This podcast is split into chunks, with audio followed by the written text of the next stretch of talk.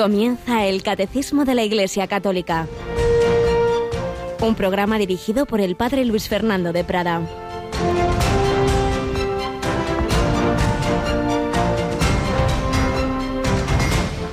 En tierra extraña, peregrinos, con esperanza caminamos, que si arduos son nuestros caminos, sabemos bien a dónde vamos. Entre el dolor y la alegría, con Cristo avanza en su andadura un hombre, un pobre que confía y busca la ciudad futura. Alabado sean Jesús, María y José. Muy buenos días, muy querida familia de Radio María. ¿Cuántas veces nos habremos despertado así? Pues sale, vamos a trabajar, vamos a hacer esto, vamos a hacer lo otro. En estos momentos difíciles creo que nos podemos dar más cuenta de que cada día es un milagro, cada día es un milagro. Se nos ha dado el milagro de la vida. Cada día nos parece normal. No, no, no. Si lo, lo milagroso es que vivamos, lo milagroso es que el Señor nos dé esa capacidad de tantas, tantos regalos que tenemos en la vida y que en circunstancias como estas, pues vemos lo que valen. Y tenemos que ayudarnos, tenemos que acudir más al Señor con ese espíritu de fe, de esperanza de este himno de laudes de los peregrinos. Los peregrinos miran al cielo, saben a dónde van. Nuestro destino no es que mañana hagamos esto o lo otro, el último destino es la ciudad futura. Será antes, será después, pero siempre con esa mirada en la vida eterna. Mirada al cielo y ayudarnos unos a otros, siempre y más en circunstancias difíciles. Estamos recordando en estos días por supuesto, a todos los sanitarios, a todos los servicios públicos, a todos los que están haciendo esfuerzos, se están dejando la piel, están cansadísimos. Os pedimos también oraciones por nosotros, por Radio María, porque, sabéis, tenemos una plantilla pequeña y entre unas cosas y otras, pues algunos están haciendo unos esfuerzos ímprobos y tenemos, pedimos esa ayuda de que el Señor nos proteja porque porque si no, pues será difícil, será difícil el mantener esta emisión 24 horas. Estamos en ello, confiamos en el Señor, en la Virgen y en vuestra oración. Pero cada día me vienen a la mente o me comentan personas que especialmente pueden necesitar más ayuda. Pensemos personas solas o personas con depresión, que les conviene salir a la calle, que les conviene tomar el sol y no pueden. Por eso es muy importante también que nos llamemos, se está viendo distintas iniciativas, cartas, eh, correos electrónicos, llamadas, videollamadas. También en este sentido la, la técnica nos puede ayudar. Hay que, hay que hacerse presente con quien más lo necesite. No estamos solos. Lo hemos repetido muchas veces, las claves de la vida cristiana es corazón filial y fraternal. Filial elevemos nuestras oraciones a Dios. Sí, es verdad, tenemos estas limitaciones físicas, sacramentales, eh, pero también eso nos ayuda a valorar más lo que tenemos. ¿Cuántas veces podíamos haber entrado a una iglesia, no lo hemos hecho? Podíamos haber ido a esa misa, no hemos ido, podíamos haber confesado, lo hemos dejado y ahora podemos estarlo echando más en falta. Por supuesto, quien tenga una necesidad sería que llame, que pida ayuda a su parroquia, a sus sacerdotes, que siempre habrá esa eh, asistencia de, de emergencia. Pero a lo que voy ahora es que valoremos más eso que ahora tenemos más difícil, corazón filial y fraternal, ayudarnos unos a otros. Nosotros lo estamos intentando desde aquí y aquí una mañana más tenemos a esta valiente Yolanda Gómez. Buenos días, Yoli. Buenos días, aquí estamos. No perdemos el buen humor, ya se te nota ahí en, el, en la sonrisa. Muy bien. Confiando en el Señor no se puede. Eso es. Bueno, pues vamos también a, desde esa confianza en el Señor, vamos a rezar, invitamos a nuestros oyentes a unirse cada día en, en, esta oración. Mañana es San José, ya esta tarde, primeras vísperas de San José. Vamos a encomendarnos a él. San José representa en la tierra la figura del Padre, por eso patrono de los padres, también de, de los que se preparan a ser padres espirituales en el seminario, etcétera. Pero toda paternidad en la tierra es un reflejo de la verdadera paternidad, la de Dios Padre. Por eso vamos a rezar el Padre nuestro, invitamos a todos nuestros oyentes a unirse. Pedimos unos por otros pedimos para que el Señor pues nos dé su fuerza, su gracia y no nos olvidemos lo que nos dice Jesús en el Evangelio de hoy, quien cumpla y enseñe los preceptos del Señor será grande en el reino de los cielos. Es el objetivo final. Ahí están San José, la Virgen, con Cristo resucitado, con el Padre. Pues vamos a pedir al Padre que nos ayude a caminar hacia allí con fe, con esperanza, con ánimo, con alegría. Padre nuestro que estás en el cielo, santificado sea tu nombre. Venga a nosotros tu reino.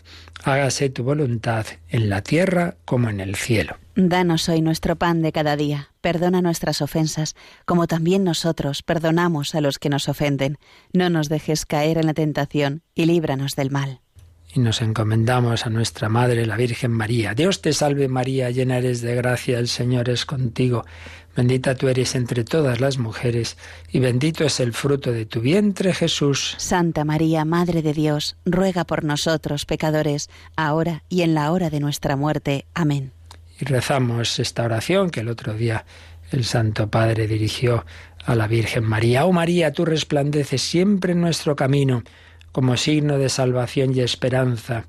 Nosotros nos encomendamos a ti, salud de los enfermos, que ante la cruz fuiste asociada al dolor de Jesús, manteniendo firme tu fe.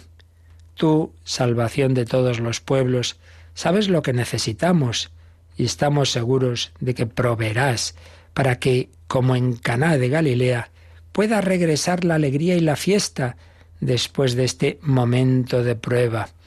Ayúdanos, Madre del Divino Amor, a conformarnos a la voluntad del Padre y hacer lo que nos dirá Jesús, que ha tomado sobre sí nuestros sufrimientos y ha tomado sobre sí nuestros dolores para llevarnos a través de la cruz al gozo de la resurrección. Amén. Y vamos a escuchar unos segundos unas palabras que el Santo Padre dirigió en un pequeño vídeo y cuando terminaba el, centenario de las apariciones de Fátima, recordáis el año 2017, eh, él canonizó a Jacinta y Francisco de Fátima, era el centenario de aquellas apariciones. Y el 14 de octubre, había terminado ese centenario, dirigió unas palabras fundamentalmente a los hermanos de Portugal, pero evidentemente nos sirven para todos, y que en este momento, pues lo que dijo entonces especialmente pues nos puede servir. Ahora escuchamos unos segundos al Papa y después la sección testimonial pues voy a leer una, un, mensaje. Eh, entre las, sabéis que en Valdemoro, de los sitios quizá de España y de Madrid, de más infección de coronavirus, ya hay varios sacerdotes.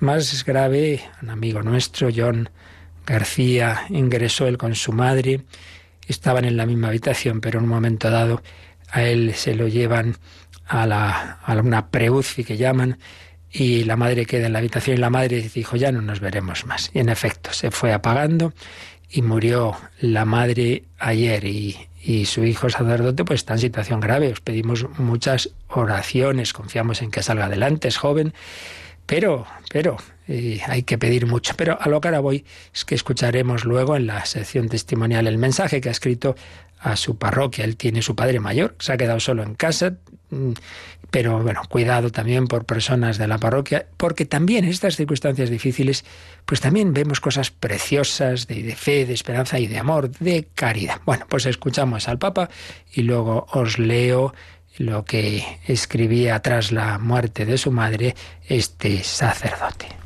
Nunca tengan miedo. Dios es más bueno que todas nuestras miserias. Él nos quiere mucho. Sigan adelante. Y nunca se aparten de la madre. Como un chico que está junto a su madre y se siente seguro, así nosotros al lado de la Virgen nos sentimos muy seguros. Ella es nuestra garantía. Y finalmente les quiero dar un consejo. Nunca dejen el rosario.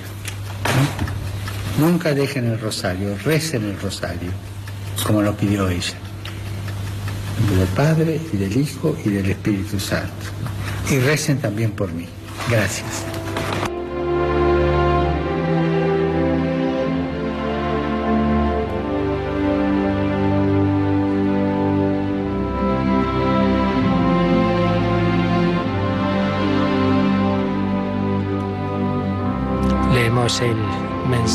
Que el sacerdote John García escribía a sus familiares y a la gente de la parroquia ingresado en el hospital de Valdemoro tras el fallecimiento de su madre que también estaba allí ingresada. Como muchos sabéis ya, este mediodía por ayer falleció mamá con paz rodeada de estos ángeles con bata verde uno de ellos de nuestra parroquia, que están dando la vida con inmensa profesionalidad y heroicas dedicación y afabilidad. Seguro que su otro ángel, el de su guarda, la acompañaba.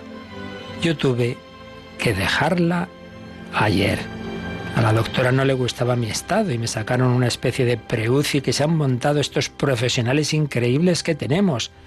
El hospital está con orden, suma eficacia, dedicación a tope mi salud delicada.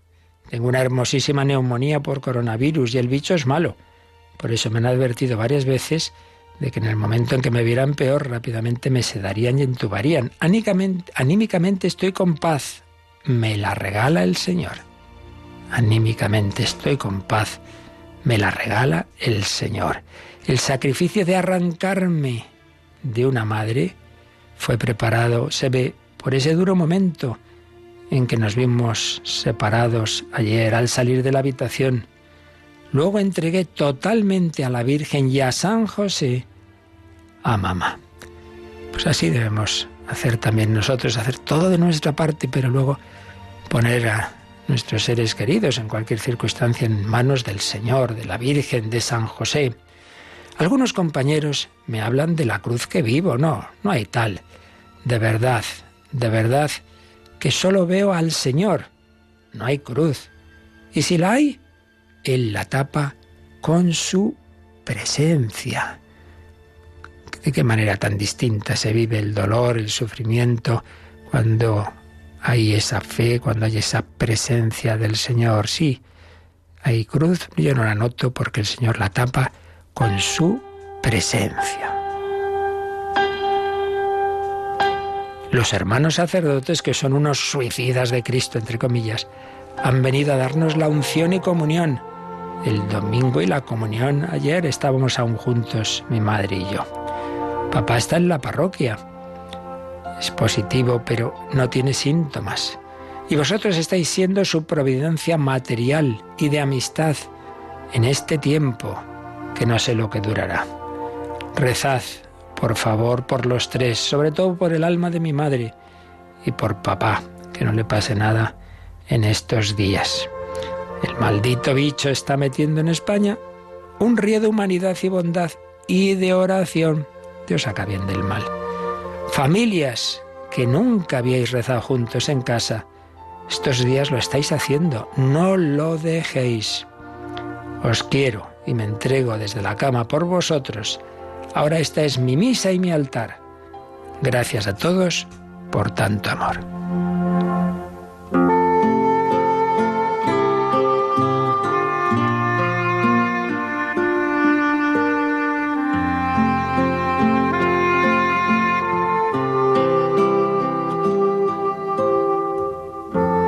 Y como este, tantos gestos que estamos viendo estos días de fe, de esperanza, de amor, de heroísmo. Ayudémonos, acudamos al Señor, ayudémonos unos a otros en todos los momentos de la vida, siempre, pero especialmente en los momentos difíciles. Sí, acudamos al Señor y ayudémonos en caridad.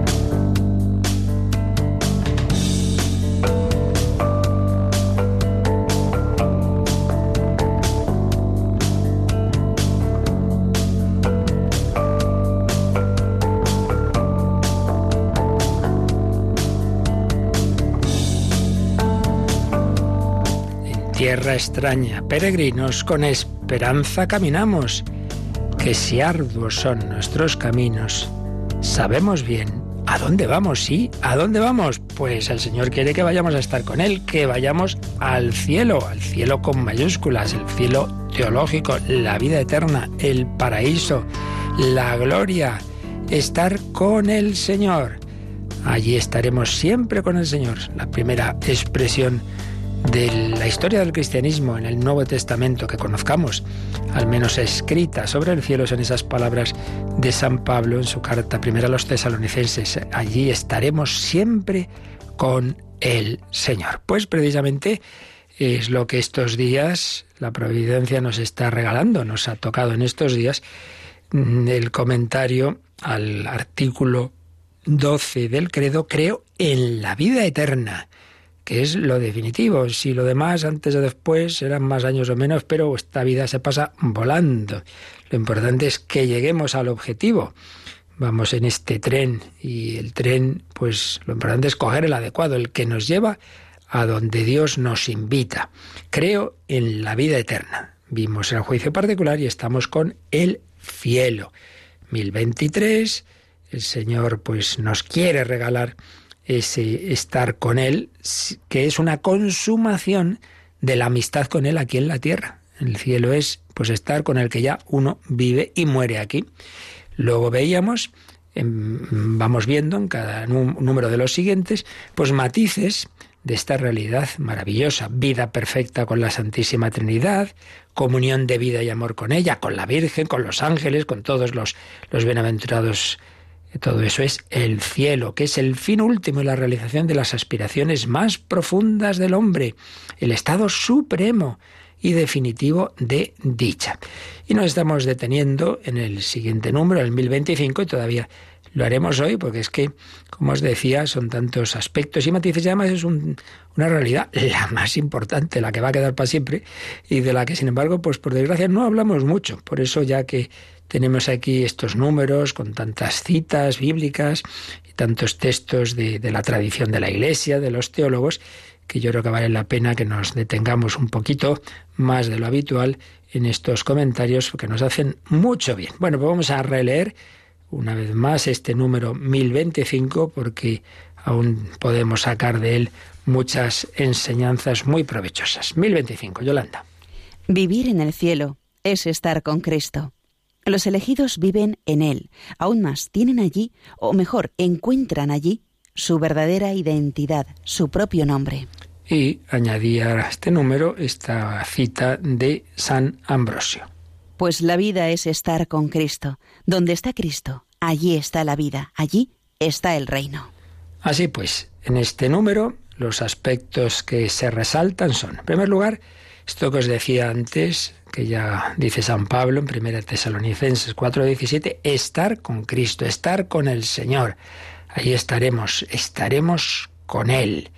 Pero ese estar con Él no es como, bueno, uno está al lado del otro, sino que sigue diciendo este número, los elegidos viven en Él. No se mete un con, que podría ser una distancia, sino una, un estar inmersos en, en, ese gozo de la Santísima Trinidad. Cristo nos abre las puertas del Padre y del Espíritu Santo, como enseguida veremos. Los elegidos viven en Él. Y por otro lado, ahí encuentran su verdadera identidad, su propio nombre. Aquí hay una cosa muy importante. Hay enfoques, de todo tipo oriental y, nueva era y cosas de estas, en las que eh, se entiende como que vamos a una especie de, de nirvana, de, de una especie de, como diría yo, de que un río desemboca en el océano y ahí ya pues se funde con todo lo demás, ahí con el universo, y entonces bueno, uno pierde su identidad personal. En general en el mundo oriental, pues el aspecto, el concepto de persona no está nada claro. Eh, y entonces, bueno, hay ciertas místicas de fusión. La mística cristiana no es de fusión en el sentido en que el café, el azúcar, la leche, las, las fundes ahí y ahora sepáralos, ya no hay nada que hacer. No es en ese sentido. Es ciertamente ese ejemplo de San Juan de la Cruz y otros místicos, el, el hierro que se mete en el fuego, Claro, están, hay una unión, está ya el, hierro ardiente, sí, sí, sí, sí, pero es el hierro y el fuego, son cosas distintas. Nosotros estamos ya por la vida espiritual, y sobre todo es una vida espiritual elevada, en Dios y mucho más en el cielo, pero siempre manteniendo la personalidad de cada uno. Por eso, también allí, Teresa de Jesús será Teresa de Jesús, que no es Teresita de Jesús, ni es Íñigo de Loyola, que no es Felipe Neri. Cada uno sigue siendo él es un matrimonio que, al que Dios nos invita a cada uno de nosotros, pero respetando la personalidad de cada uno. Por eso también aquí la santidad en lo esencial es siempre es una, es unirse con Dios por la fe, la esperanza, la caridad, con los, sacramentos que nos ayudan tanto, etcétera, etcétera. Sí, sí, pero cada uno tiene un camino de santidad distinto y esto no hay más que verlo.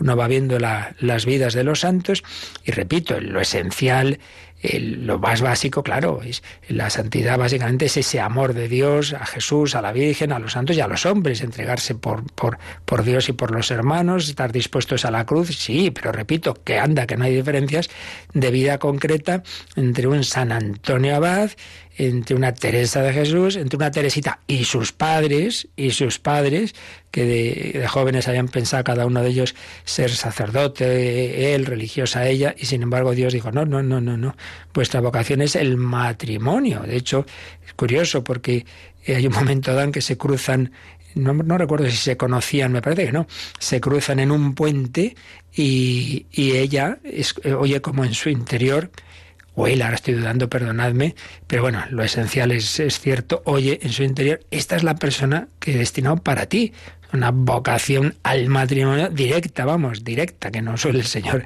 hacerlo así, ¿verdad? Pues sí, cada uno tiene un camino, cada uno tiene una vocación. Entonces, esa libertad y esa personalidad, esa originalidad de cada uno, ese adolescente que muere con 15 años italiano, Carlo Acutis, un, jovencito enamorado de Cristo, de María, que no dejaba su misa diaria por nada. Tiene esa frase, ¿no? Todos nacemos como originales y luego muchos mueren como fotocopias.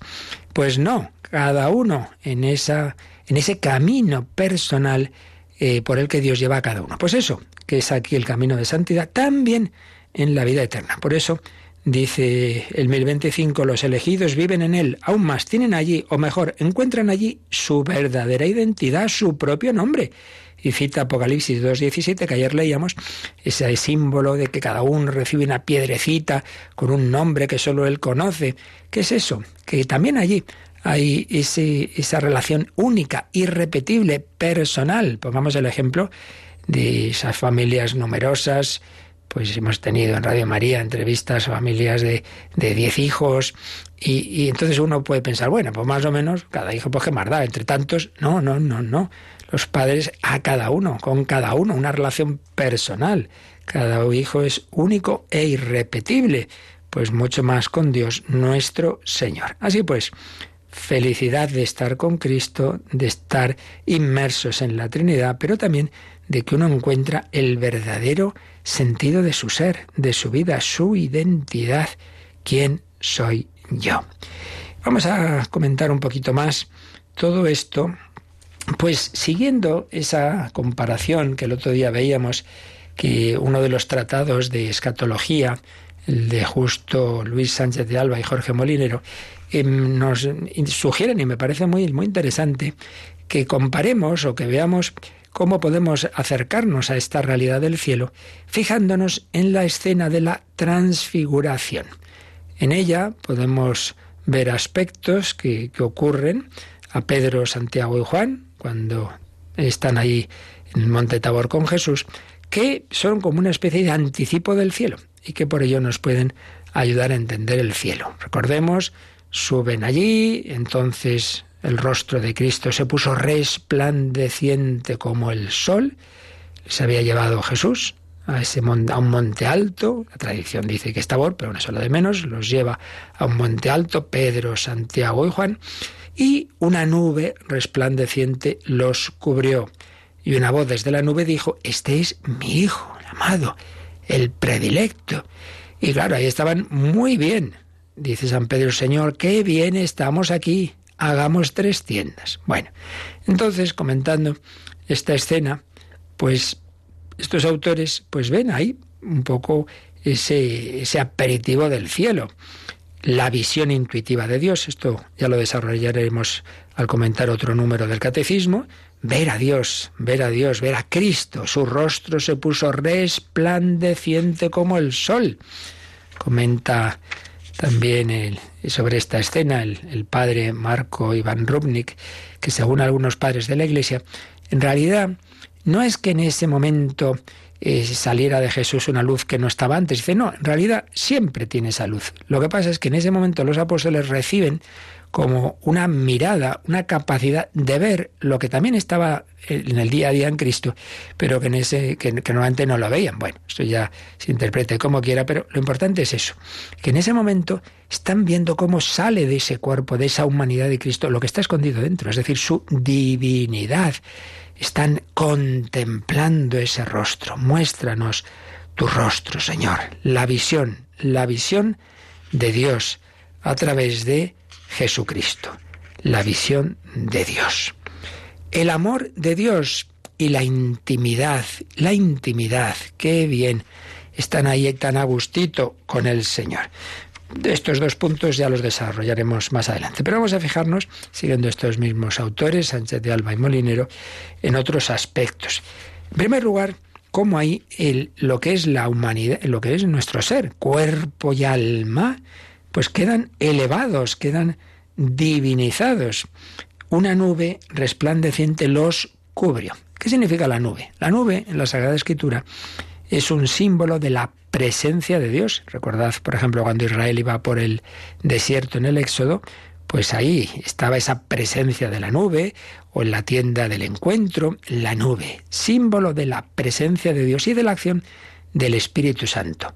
Los apóstoles quedan envueltos por la nube y entonces se sienten súper bien, qué bien se está aquí. Entonces podemos ver ahí cómo esa presencia de Dios hacen que el alma se transforme, quede como llena de Dios, metida en Dios, identificada con Dios. Esto que os decía, hay una unión sin confusión, sin confusión entre Dios y cada uno de los bienaventurados. Una unión sin confusión. Y esa imagen que os decía antes de San Juan de la Cruz también la usaba el antiguo catecismo romano que decía así. Así como el hierro echado en fuego se hace ascua, y aunque no se mude su naturaleza, parece sin embargo otra cosa tan distinta como es la del fuego, del mismo modo, los que son admitidos en aquella gloria celestial, inflamados con el amor de Dios, de tal suerte se mudan que, aunque no dejen de ser lo que son, con razón puede decirse que distan más de los que viven en el mundo que el hierro hecho ascua del que está totalmente frío. Es decir, el hierro echado en fuego se hace ascua, está claro, pues ahora separe usted el hierro y el fuego. Pero son distintos. Una cosa es el hierro y otra cosa es el fuego. Entonces, ahí los apóstoles, cada uno sigue siendo Pedro, Santiago, Juan, no, no, no, no se funden, no, no se hacen Dios, pero están inflamados con ese amor de Dios, están divinizados. Luego, ya cuando vuelvan para abajo, vuelve eso, esa, esa mm, cercanía tan fuerte, ese sentir, ese amor de Dios, pues no siempre va a estar. Y de hecho, cuando llegue la pasión van a salir corriendo y Pedro va a negar al Señor. Pero ahí tienen esa divinización fuerte del alma y de sus potencias, inteligencia, voluntad, afectividad. Bueno, pues esto es como un aperitivo, una intuición de lo que es el cielo, el ser humano metido en Dios. Al principio solo el alma, recordad, escatología intermedia, pero después de la resurrección también el cuerpo. Entonces, divinización de cuerpo y alma. La criatura no se disuelve en el Creador. No es el río que al desembocar en el océano ya el agua es, ya está todo mezclado. No, Dios es Dios y la criatura es la criatura, pero es un cuerpo divinizado, elevado a esa em, empapado de Dios. Y eso pues se anticipa, se anticipa en, en, la escena del tabor para animarnos, para decir, oye, fijaros qué bien, fijaos qué bien vais a estar. Bueno, pues de esto nos hablan distintos textos de la escritura, de cómo estará los bienaventurados. Dice San Pablo, nosotros somos ciudadanos del cielo, de donde esperamos como Salvador al Señor Jesucristo, el cual transfigurará este miserable cuerpo nuestro en un cuerpo glorioso como el suyo, en virtud del poder que tiene de someter así todas las cosas. Este cuerpo nuestro, que tanto sufre, que nos hace sufrir, que le entra un bichito, un virus y le hace tanto daño, bueno, pues este cuerpo nuestro estará ya perfectamente, ya no habrá peligro, no le va a pasar nada, este cuerpo que ahora es pequeñajo, es miserable, será un cuerpo glorioso como el de Cristo. Y en la carta que ya hemos dicho muchas veces, donde San Pablo más habla de la resurrección, que es su primera carta a los Corintios, sin entrar en detalles, ¿y cómo será esto? ¿Cómo será lo otro?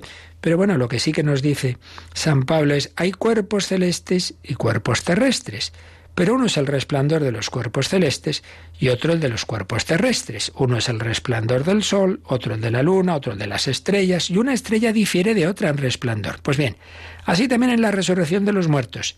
Se siembra corrupción, resucita incorrupción. Se siembra, se siembra vileza, resucita gloria. Se siembra debilidad, resucita fortaleza. Se siembra un cuerpo natural, resucita un cuerpo espiritual. Por eso, a lo largo de la historia, los teólogos, fijándose en los diversos textos, también en cómo era el cuerpo resucitado de nuestro Señor Jesucristo, pues han señalado algunas propiedades que tendrán los cuerpos resucitados ya tras la resurrección, los cuerpos gloriosos, la impasibilidad, entonces ya sí que no habrá muerte ni dolor, resucita incorrupción, la agilidad en el sentido de que ya esos cuerpos pues no tienen las, las limitaciones de aquí, uy, ya no puedo subir escaleras, no, no, agilidad, sutileza, recordemos cómo Jesucristo entraba, salía en el cenáculo sin llamar a la puerta, eh, es decir, esa penetración a través de otros cuerpos, porque ya el cuerpo pues eh, tiene esa eh, digamos, espiritualización, sin dejar de, ser un, un, cuerpo y no un fantasma, pero realmente con esa sutileza, claridad, es decir, esa irradiación y esplendor tan propios de la belleza. Por eso están viendo ese cuerpo glorioso de Cristo que sale el sol y de una belleza extraordinaria. Bueno, y pensemos, por ejemplo, los santos o personas que han tenido visiones del Señor o de la Virgen María, siempre han quedado deslumbrados por esa belleza. Es ya después de esto que he visto, todo lo demás me parece una porquería comparados con Jesús, comparados con la Virgen María. Y fijémonos también en eso que ha dicho San Pablo, una estrella difiere de otra en resplandor. Y aquí podemos ver también un signo de lo que también hemos dicho muchas veces, que el cielo es distinto en cada uno, porque cada persona tiene una relación distinta con el Señor y el que se ha unido muchísimo a Dios aquí, pues también tendrá una unión más especial y más íntima con el Señor que el que por los pelos se ha salvado uniéndose así, pero de una manera menos íntima y profunda. Bueno, vamos a pedir al Señor que nos ayude a ir por ahí, a ir en ese camino, a llegar a estar con Él. Lo que va a ocurrir en la eternidad es estar con el Señor cara a cara ahí ya sí que hagamos tres tiendas, eh, quedémonos aquí, Señor. No, ahí no podía ser Pedro, pero ahora ya sí, ¿verdad? Ahora ya estás con el Señor. Bueno, pues ojalá estemos con Cristo aquí en la tierra por la vida de oración, por la amistad con Él, para estar con Él en el cielo. Es lo que le pide esta canción del Padre Gonzalo, aunque cantado por Ana Moya, le pide al Señor, déjame estar contigo aquí, para estar un día contigo en la vida eterna. Déjame estar sed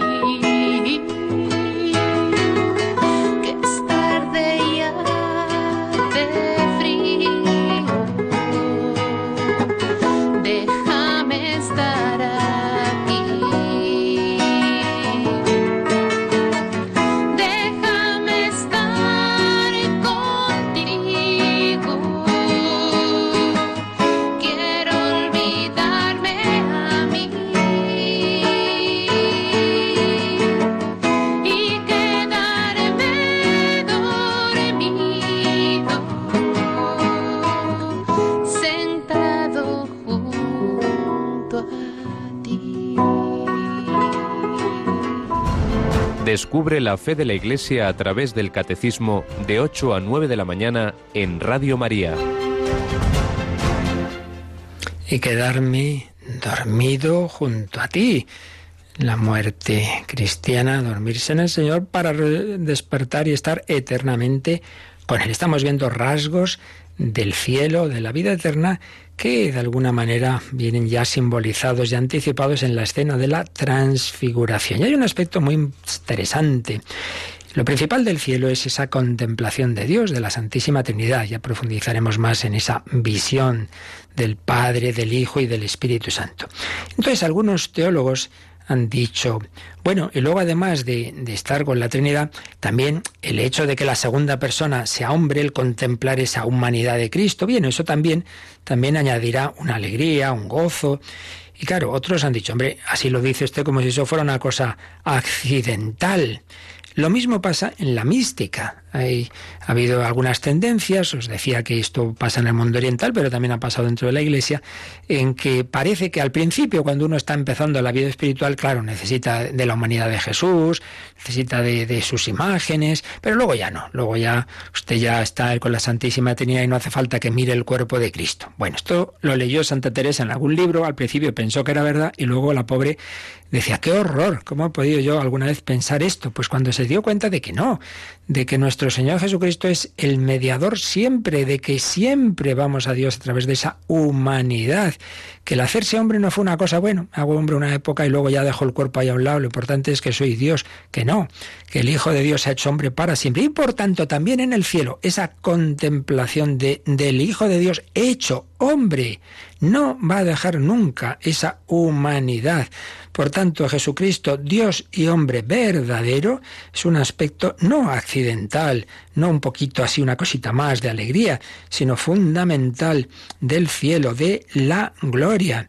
Nos lo insistió mucho Santa Teresa en ello y teólogos que han estudiado este tema, el padre Orbe, por ejemplo, un santo y sabio jesuita, el que más sabido en la historia de San Ireneo y los gnósticos de esa época, pues insistían mucho en ese aspecto, la humanidad, y dentro de la humanidad no solo el alma, sino el cuerpo de Cristo.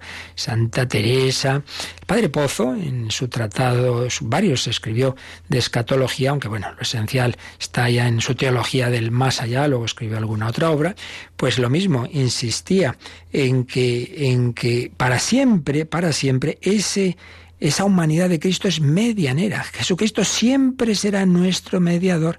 No solo es que aquí nos ha redimido, sino y que ahora intercede por nosotros ante el Padre, sino que también será siempre el que nos introduzca a la presencia del Padre. Este es mi Hijo, el amado, esa voz que se oye en el cielo, pues también, perdón, en el monte Tabor, en la transfiguración, pues también a través del Hijo amado vamos a entrar en la Trinidad. Así pues, estar con Cristo, contemplar su humanidad. ¿Qué más aspectos del cielo vemos en la transfiguración? Bueno, pues el gozo, claro. Señor, qué bien estamos aquí. Qué a gusto están los apóstoles. Qué gozo. Embarga a San Pedro. Qué bien estamos aquí. Entonces en ese momento ya sí que su inteligencia está totalmente elevada por Dios, aquello que le había dicho unos días antes en la escena de la, confesión de Cesarea de Filipo, quien dicen los hombres que es el Hijo del Hombre, tú eres el Mesías, el Hijo de Dios vivo. Ahora ya no tiene ninguna duda de que es el Hijo de Dios vivo, este es mi Hijo, el amado, el predilecto, y está lleno, lleno de, de, alegría. Esas palabras que dice Jesús en una parábola, entra en el gozo de tu Señor.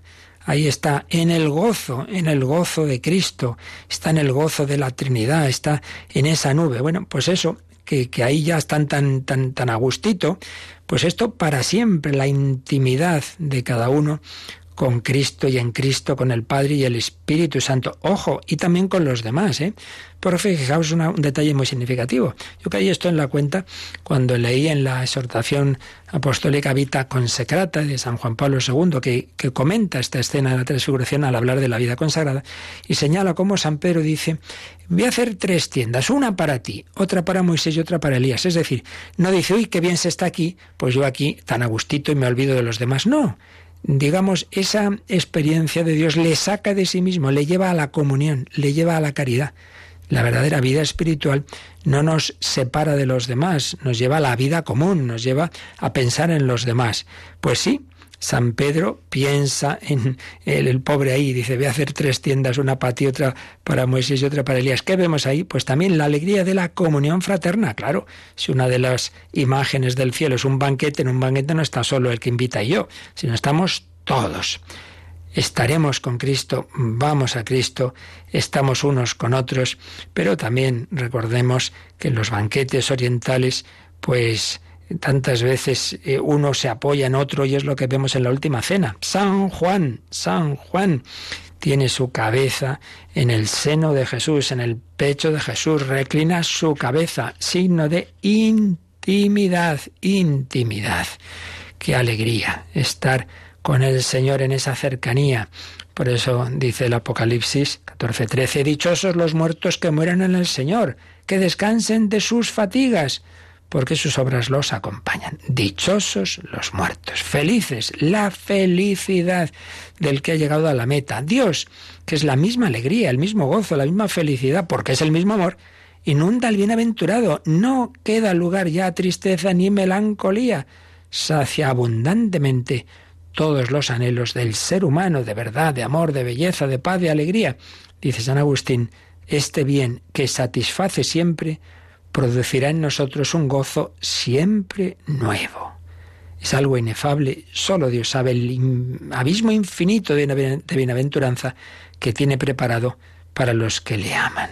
Ni ojo vio, ni oído yo, ni cabe en corazón humano lo que Dios ha preparado para los que le quieren. Por eso, en medio de los problemas, tristezas y melancolías de esta vida, pues tengamos esa esperanza, lo que Dios nos prepara la tan grandísima felicidad que les anticipó, les dio ese aperitivillo a los tres apóstoles del Tabor y luego, por supuesto, a los apóstoles cuando ya se les aparece Jesús resucitado. Bueno, si San Juan eh, presume poquito de, de haber reclinado la cabeza en el seno del Señor, pensemos que Santo Tomás, el más incrédulo, metió la mano en ese corazón de Cristo, en ese costado de Cristo. ¡Qué maravilla! Llamados esa intimidad con Dios que nos va a llenar de alegría. Así pues, aspectos que hemos visto hoy, eh, anticipados en, el, en la transfiguración de lo que será el cielo, esa deificación de almas y cuerpos, esa elevación, esa presencia que no va a desaparecer en el cielo de la humanidad de Cristo, que nos introduce a la visión de la Trinidad, este, este gozo del cielo y finalmente, claro, que esto es eterno. Ayer ya explicamos que eterno no es un tiempo larguísimo, no, no, es otra cosa. Ya lo dijimos, lo explicamos un poquito ayer y lo seguiremos diciendo en próximos días. Hagamos tres tiendas. Bueno, pues no, Pedro, ahí no, ahí no ha empezado todavía el cielo, hay que bajar abajo, hay que seguir trabajando. Pero sí, ahora ya sí, ahora ya, ahora ya sí que estás en esa eternidad, esa eternidad esa, es, eso que dice la, la Constitución que ya vimos, la bula Benedictus Deus, esa visión y fruición continua, sin intermisión, sin intermisión, es eterno, de verdad. Ya reinan con Cristo, con Él ellos reinarán por los siglos de los siglos, dice de los bienaventurados el Apocalipsis. La verdad es que son muchísimas las citas en toda la escritura que nos habla de la vida eterna. Lo que le preguntaba el joven rico a Jesús, ¿qué tengo que hacer para alcanzar la vida eterna? La vida eterna. Todo el que cree en Él tenga vida eterna. Eso es lo que Jesús quiere darnos. Y les dice a los apóstoles en la escena aquella de la samaritana, yo os digo, levantad vuestros ojos y mirad los campos que están dorados para la siega el segador recibe ya su jornal y recibe el fruto de cara a la vida eterna. De cara a la vida eterna.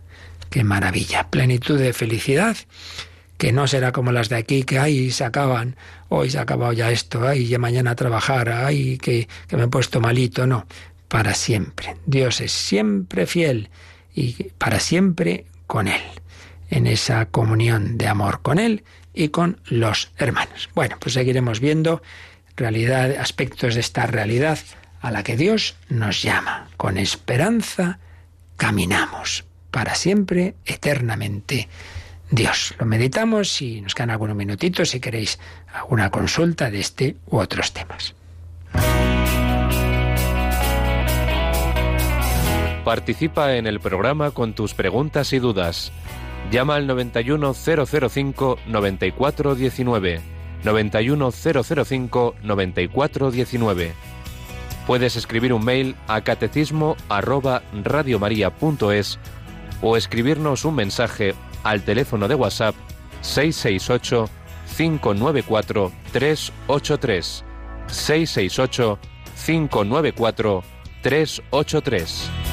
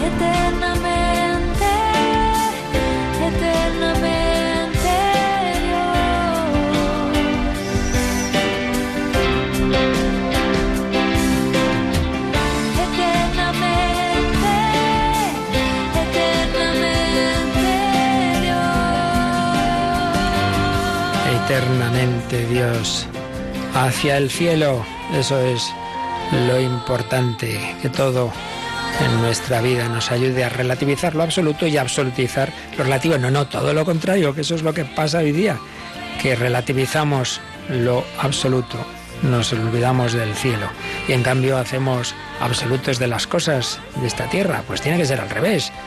Lo de aquí camino para el absoluto, para lo eterno, para el cielo. ¿Tenemos alguna llamada, Yolanda? Desde Barcelona nos ha llamado Enrique y pregunta si esta pandemia podría ser una purificación para prepararnos para el reinado eucarístico.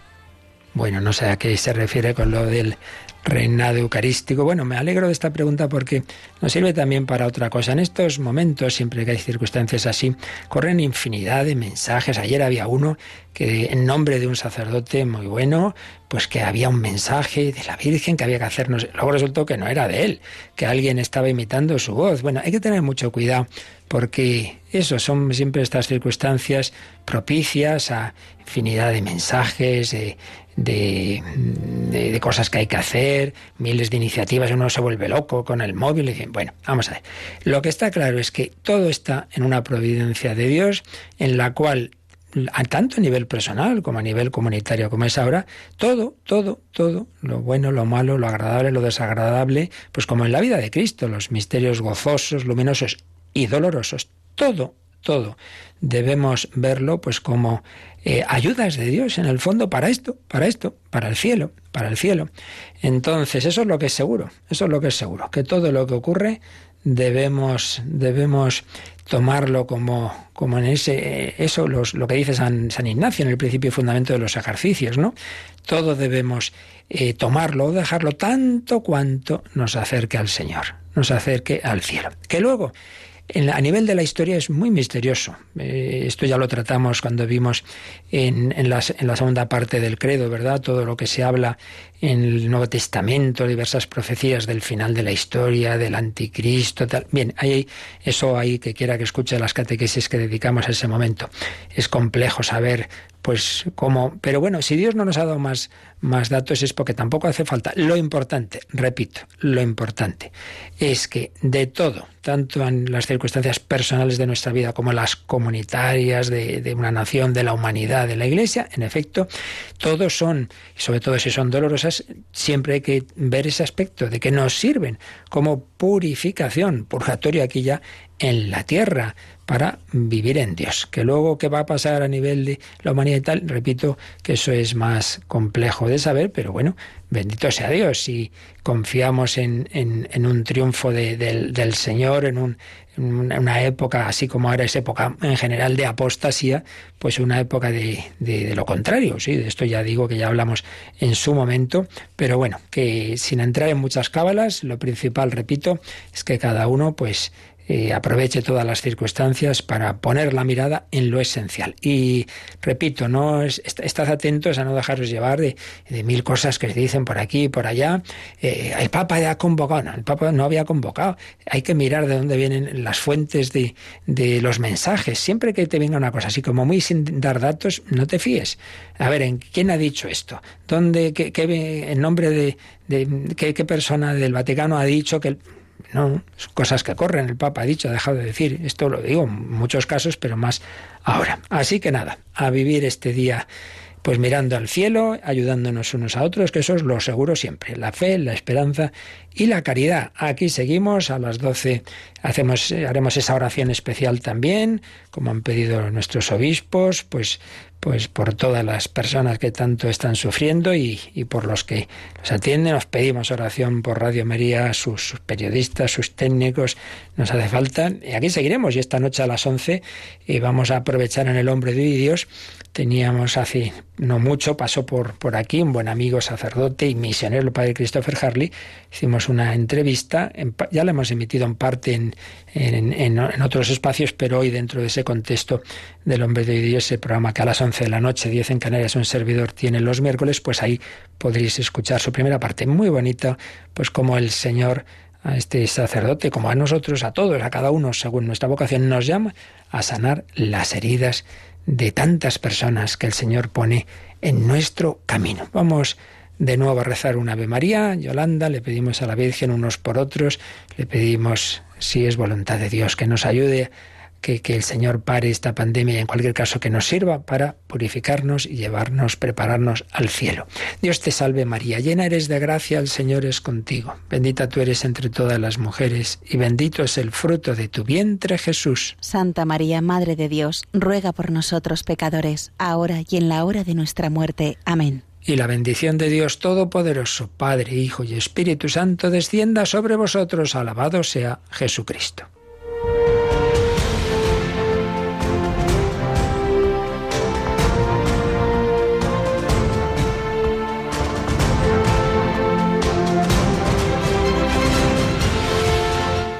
Han escuchado en Radio María el Catecismo de la Iglesia Católica.